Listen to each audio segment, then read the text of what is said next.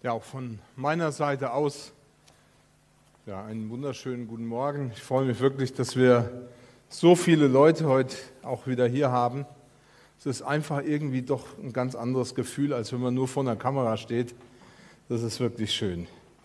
Ich möchte heute äh, weitermachen an dieser Reihe, Predigtreihe, die wir angefangen haben. Ähm, Herzenssache, die Chance in der Krise und mein Thema heute lautet ein Herz, das bleibt. Ein Herz, das bleibt. Und dazu möchte ich einen Text aus dem Alten Testament lesen. Ich lese aus dem ersten Buch Könige, Kapitel 17, ab Vers 8 bis Vers 24. Und ich lese hier nach der Luther 2017er Übersetzung.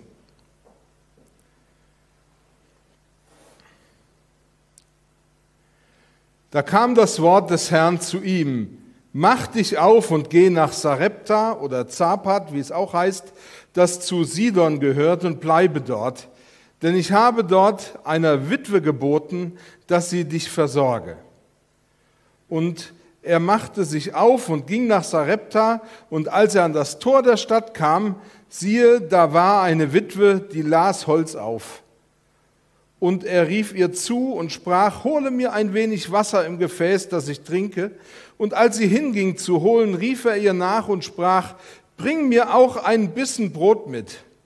Sie sprach, so wahr der Herr, dein Gott lebt, ich habe nichts Gebackenes, nur eine Handvoll Mehl im Topf und ein wenig Öl im Krug.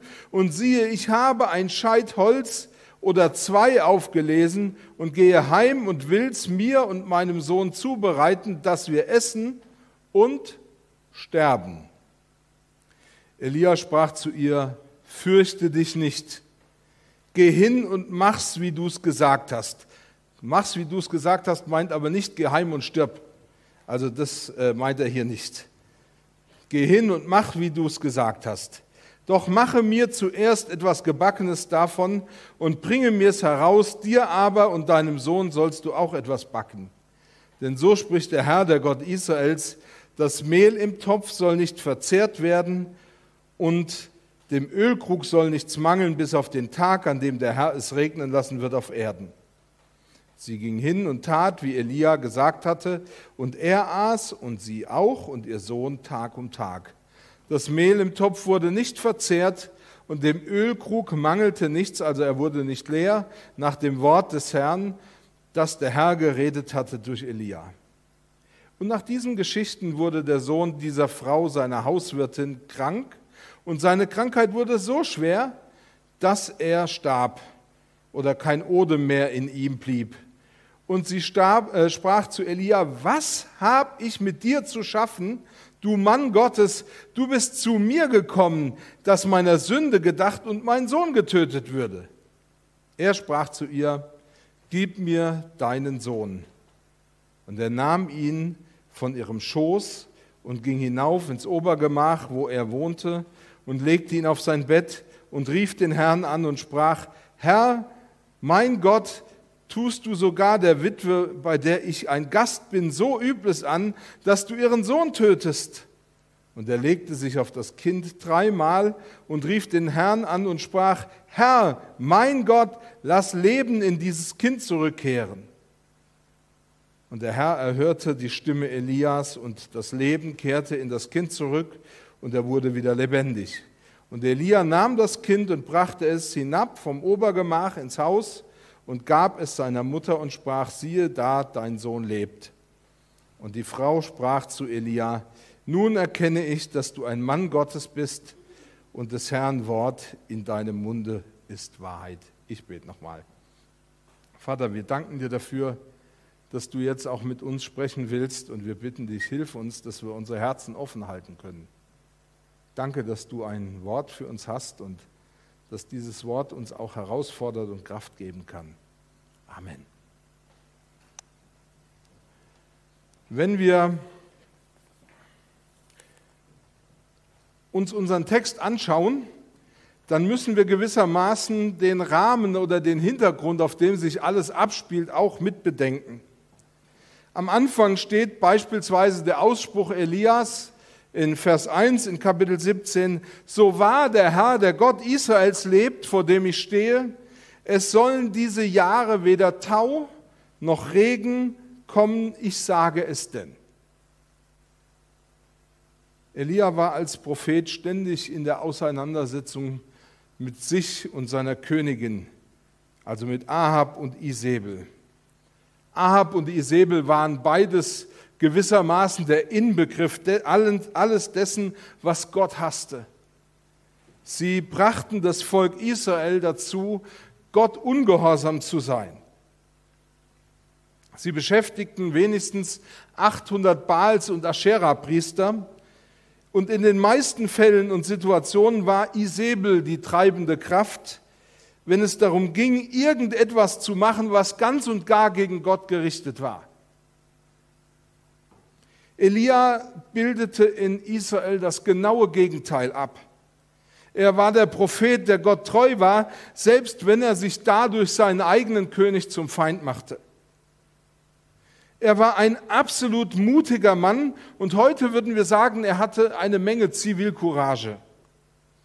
Allerdings trifft diese Aussage nicht annähernd, was für ein Mensch Elia wirklich war.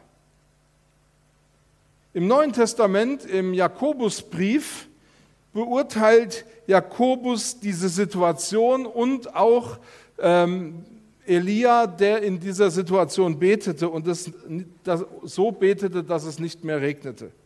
Und er beurteilt so, das könnt ihr in Jakobus 5 nachlesen, Elia war ein schwacher Mensch wie wir.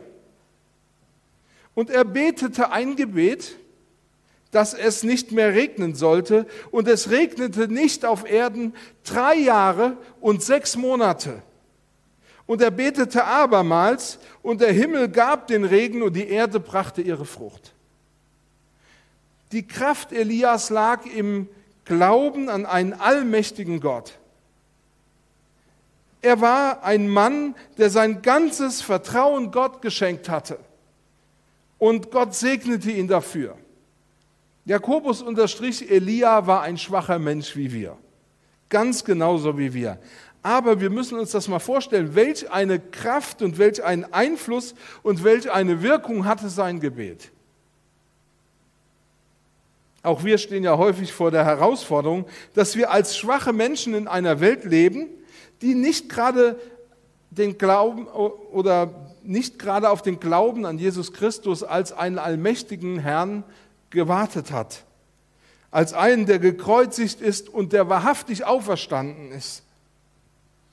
Aber unser Gebet, und das dürfen wir uns bewusst machen, hat eine unglaubliche Wirkung, wenn wir unser ganzes Vertrauen auf Gott setzen. Elias Vertrauen drückte sich nicht darin aus, nur darin aus, dass er betete und dass daraufhin kein Regen mehr fiel, sondern auch darin, dass er sich immer wieder genau an das halt, äh, gehalten hat, was Gott ihm gesagt hat. In Kapitel 17, also wo auch unser Text steht, in Vers 2 beispielsweise und in Vers 8 heißt es, da kam das Wort des Herrn zu ihm, also zu Elia, und jedes Mal heißt es, er aber ging hin oder er machte sich auf. König Ahab und Isabel schienen zwar nach außen hin gesehen die Macht zu haben, Sie waren ja die Könige im Land. Aber sie hatten ab diesem Zeitpunkt mit Dürre und Hungersnot zu kämpfen. Elia aber wurde von Gott versorgt, und zwar auf eine unglaubliche Art und Weise. In unseren Ohren klingen solche Aussagen ja häufig als zu einfach. Wir sagen uns oft so, aber so einfach kann es doch gar nicht sein. Man muss nur beten und dann passiert was. Wenn wir diese Sache von Elia anschauen, dann müssen wir sagen, bei Elia war das ganz genau so. Gott bestätigt und beglaubigt die Treuen, diejenigen, die bereit sind, ihr ganzes Leben auf Gott äh, auszurichten und sich für Gott einzusetzen. Natürlich dürfen wir nicht an diesem Punkt übersehen, dass Elia selbst von den Folgen seines Gebets betroffen war. Er musste zunächst an einem Bach sich aufhalten und auch da wird berichtet, dass dieser Bach vertrocknete. Trotzdem erfuhr er, wie Gott ihn auf eine äußerst bewegende Art und Weise versorgte. Und ich glaube, es würde sich sicher lohnen, wenn wir jetzt uns ein bisschen Zeit nehmen würden, mehr noch über die Versorgung Gottes nachzudenken. Aber heute möchte ich den Blick ein bisschen anders lenken. Denn unser Thema unser, unserer Predigtreihe heißt ja Herzenssache, die Chance in der Krise. Und ich möchte mit euch heute so ein bisschen drüber nachdenken, worin besteht denn die Chance in dieser Krise, von der ich eben gelesen habe. Und ich möchte mit euch heute über, das, über die Wirkung Elias auf das Leben einer fremden Frau nachdenken. Diese Frau war eine einfache Witwe, ich habe das ja eben gelesen. Und sie war am Ende ihrer Möglichkeiten angekommen. Sie kannte den lebendigen Gott überhaupt nicht denn sie lebte in einem fremden Land. Sie lebte in einer Stadt namens Zapat oder Sarepta, würde sie heute heißen, und sie war eine Phönizierin. Die Phönizier hatten Israel die Königin Isabel beschert, denn sie war eine äh, phönizische Königstochter. Und daraufhin hat Gott den Spieß umgedreht und ihnen einen Propheten beschert. Das muss man mal so sehen. Elia war allerdings hier nicht auf einer Missionsreise, um die Phönizier oder Sidonier zu missionieren. Er wurde dorthin geschickt, damit er überlebt. Aber seine Anwesenheit bedeutete Segen.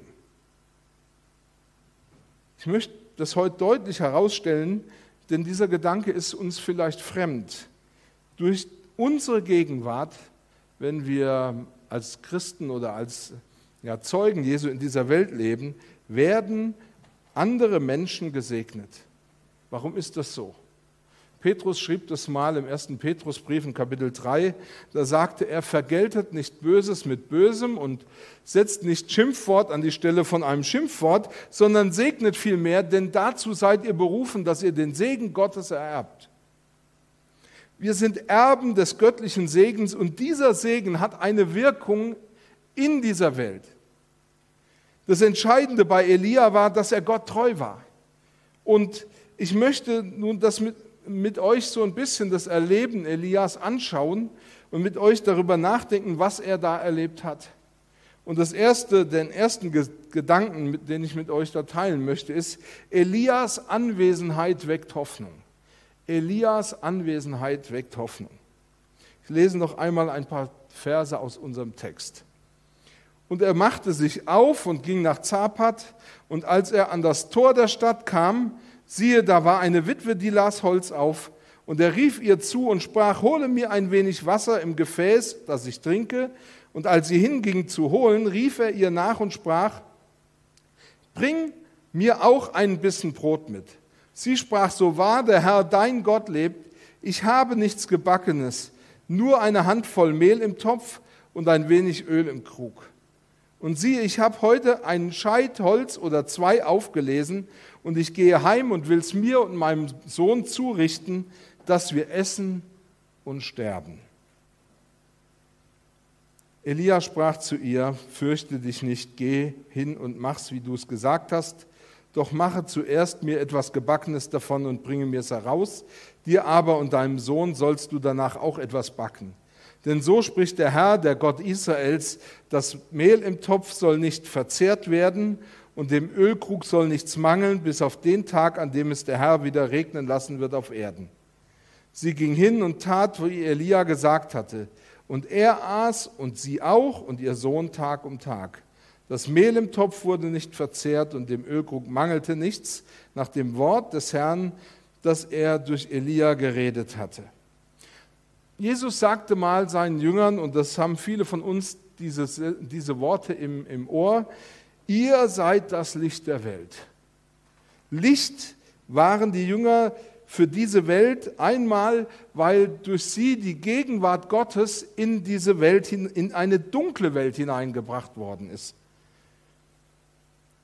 Sie waren Licht, weil sie eine Heilsbotschaft hatten, eine Heilsbotschaft vom gekommenen Reich Gottes und der Rettung durch Jesus Christus aus Schuld und Sünde. Rettung aus dem Tod und dem Geschenk des neuen Lebens. Und natürlich waren sie auch Licht dadurch, dass Gott an ihnen handelte und sich so Hoffnung ausbreiten konnte.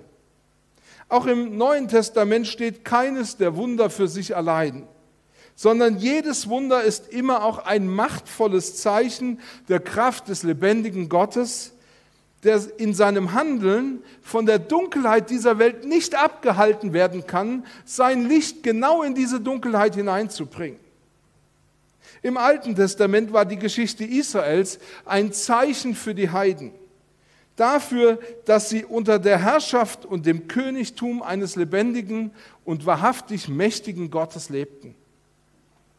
Und dort, wo das Volk oder der König dieses Zeichen der göttlichen Herrschaft nicht mehr verkörperten, da waren Einzelne, wie beispielsweise der Prophet Elia, ein Zeichen der göttlichen Allmacht und Kraft.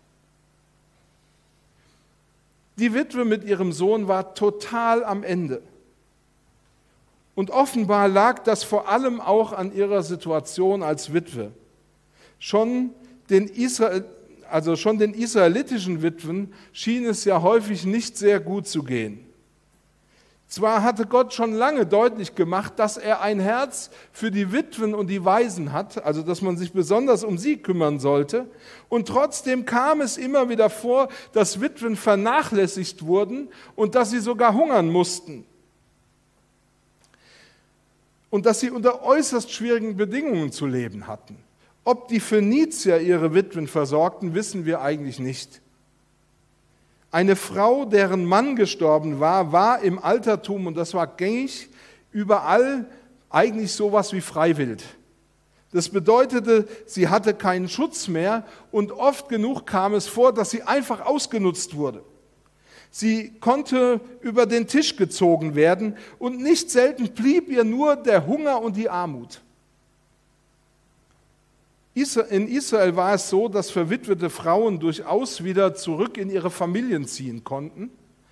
Aber das Problem war, dass die Familie sich eigentlich gar nicht darauf freute, wenn die Tochter plötzlich nicht nur allein, sondern mit ihren Kindern und ihrem Hausstand wieder zu Hause einzog.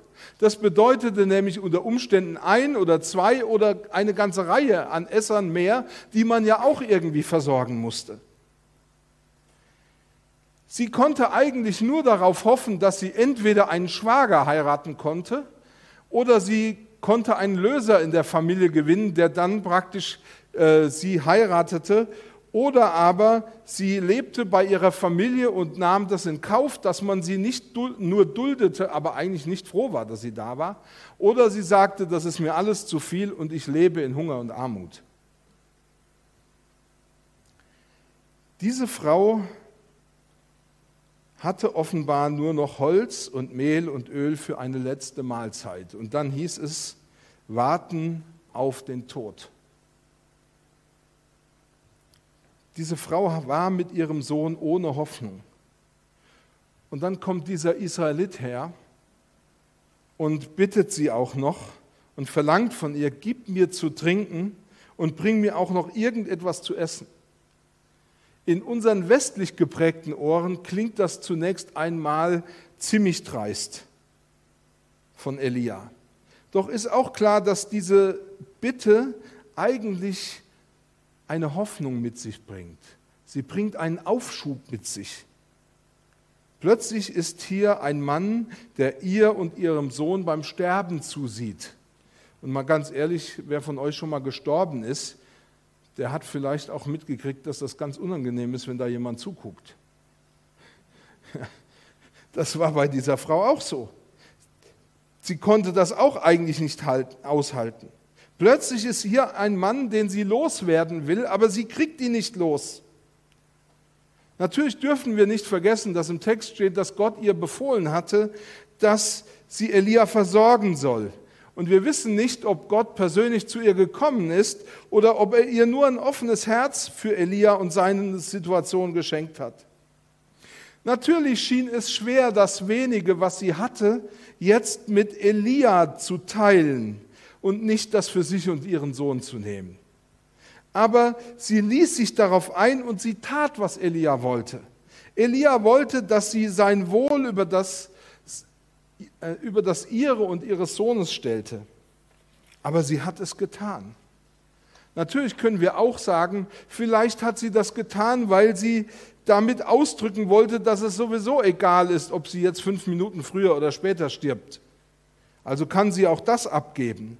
Aber an dieser Stelle, als sie Elia versorgte, änderte sich ihre ganze Lebensperspektive. Bekam sie eine neue Perspektive, denn sie wurde angeschlossen an die göttliche Versorgung. Wenn Gott uns versorgen will, dann fließt dieser Segen auch an andere Menschen weiter. Durch Elia wird ihre dringendste Not beseitigt. Sie und ihr Sohn überleben und sie hat wieder einen Grund, jeden Morgen aufzustehen. Denn Elia wollte ja versorgt werden, ihr Sohn auch. Das heißt, sie hatte wieder einen Grund, einen Sinn. Wir sind ja manchmal so gepolt, dass wir uns immer als die Helfer der anderen betrachten. Gerade wir Christen sind ja oft so, dass wir denken, wir sind in der Welt dazu da, dass wir immer anderen alles abnehmen und möglichst helfen, dass wir in allem, was möglich ist, dass wir uns einsetzen. Was wir aber überhaupt nicht können, ist uns helfen zu lassen. Ja, das fällt uns schwer.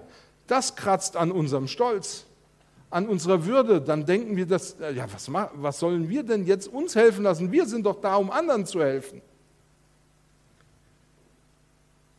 Elia war ein Helfer dieser Frau, indem er sich von ihr helfen ließ. Du bist nicht nur Licht oder Segen, wenn du anderen hilfst. Du kannst das auch sein, wenn du dir selber auch von anderen helfen lässt. Und du kannst dir mal überlegen, nimm dir mal Zeit, auch heute Mittag, und überleg mal so in deinem Umkreis, welche Person in deinem Umfeld scheint hoffnungslos zu sein oder wird im Grunde nie berücksichtigt, wenn man sie um, um Hilfe fragt.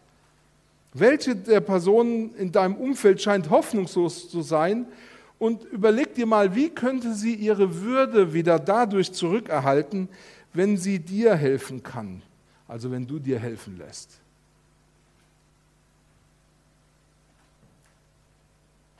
Gott hätte Elia auf tausend Arten versorgen können. Hier wird berichtet, dass Elia von Raben versorgt worden ist, die ihm zu essen brachten. Also ich bin mir nicht sicher, ob ich da noch gerne was hätte essen wollen, wenn mir Raben etwas bringen. Ähm, das hätte mich echt ein bisschen wahrscheinlich angestrengt. Ich habe einmal auch was Elia-mäßiges erlebt. Ich bin mit dem Auto gefahren zum Gottesdienst und dann bin ich an einem Ort vorbeigefahren und da ist ein Fuchs über die Straße gelaufen und der hatte eine Tüte mit Frühstücksbrötchen drin im Maul. Also wirklich, das ist kein Witz, das habe ich gesehen. Ich hätte gern ein Bild gemacht, ich war nur zu langsam. Ja, ich habe mir gedacht, welcher Elia saß denn da irgendwo im Wald, den Gott durch diese Frühstücksbrötchen ver, ver, versorgen wollte? Also wir wissen, Gott hätte tausend Arten gehabt, Elia zu versorgen. Es gibt kein Problem. Aber Gott wollte Elia versorgen und dieser verzweifelten Frau und ihrem Sohn helfen. Offenbar kommt Gottes Barmherzigkeit auch auf diesem Weg zu uns und in diese Welt. Ich möchte noch ein zweites sagen. Elias Anwesenheit bewirkt Trost.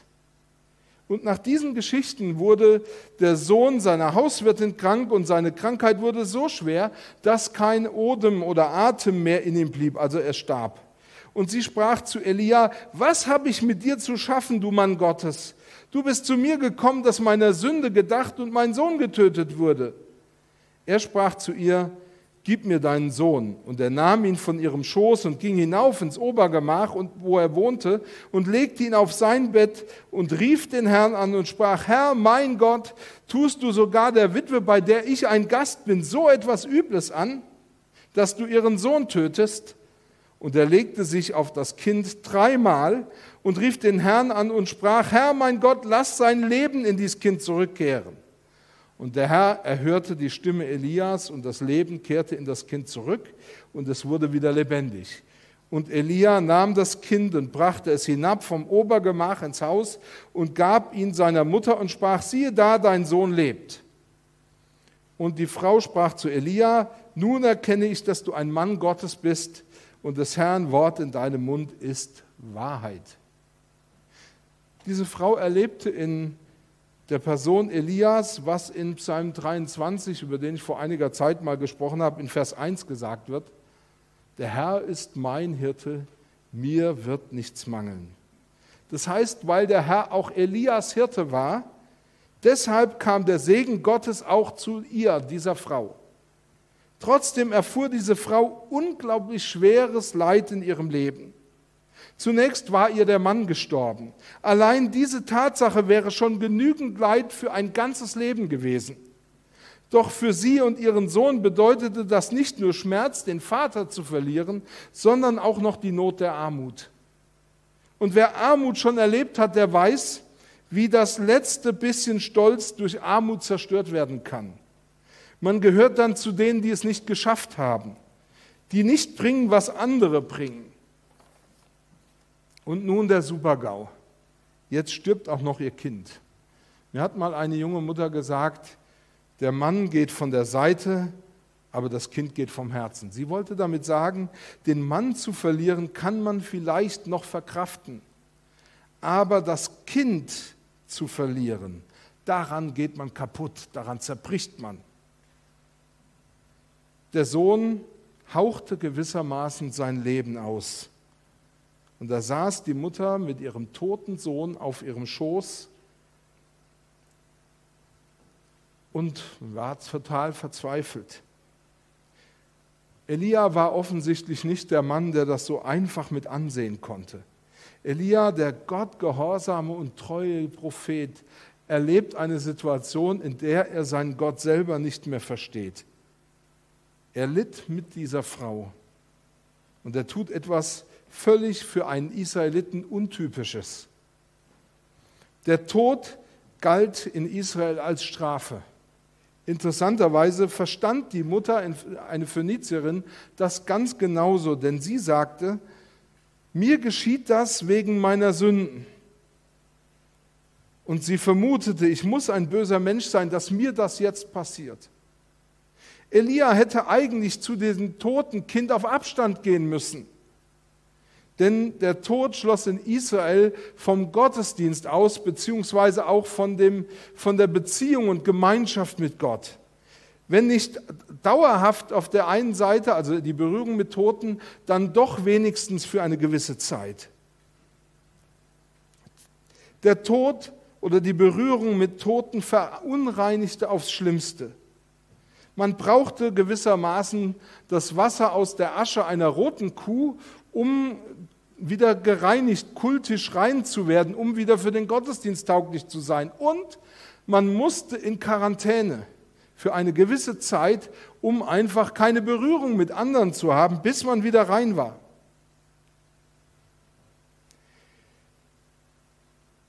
Und dann müssen wir ehrlich sagen, wir wissen noch überhaupt nichts über die Krankheit, an der das Kind verstorben ist.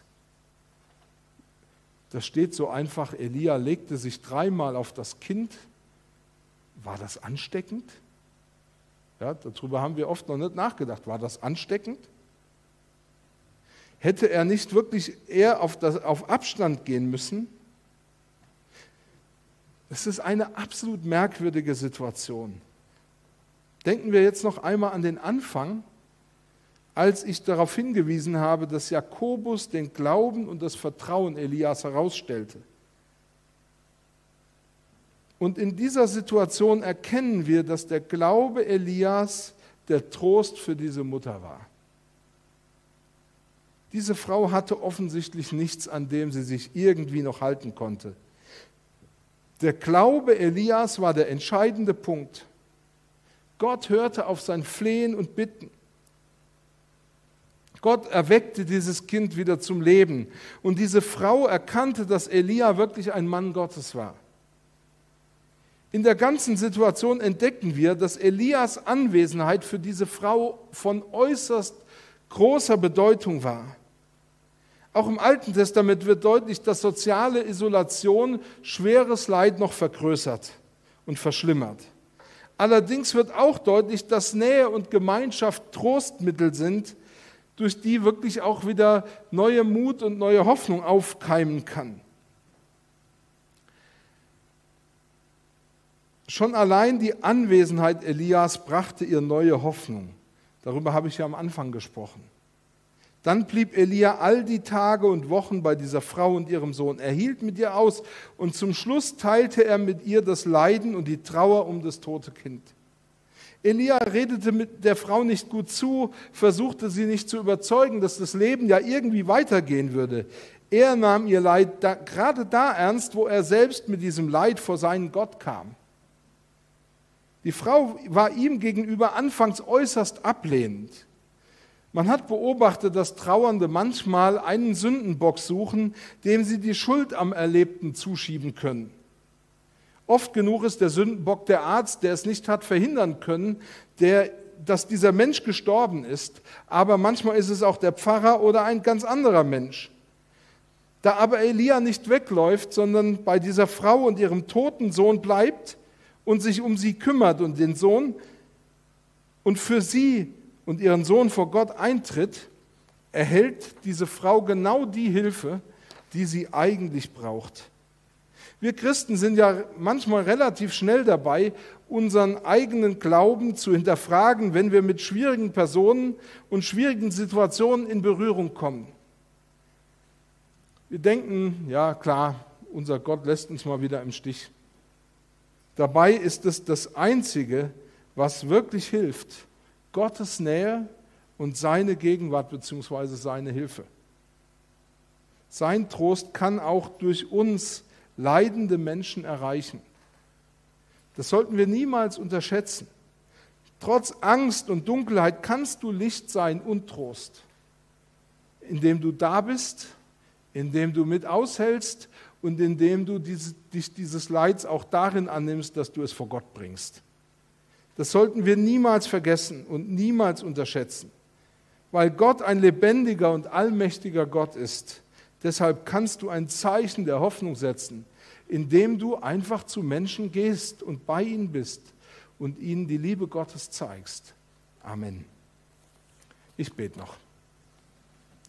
Vater im Himmel, ich danke dir von ganzem Herzen dafür, dass du uns Möglichkeiten schenkst, wirklich Lichter in einer dunklen Welt zu sein. Und ich danke dir, dass auch jede Krise für uns eine Chance ist, deine Liebe in die Dunkelheit hineinzutragen. Amen.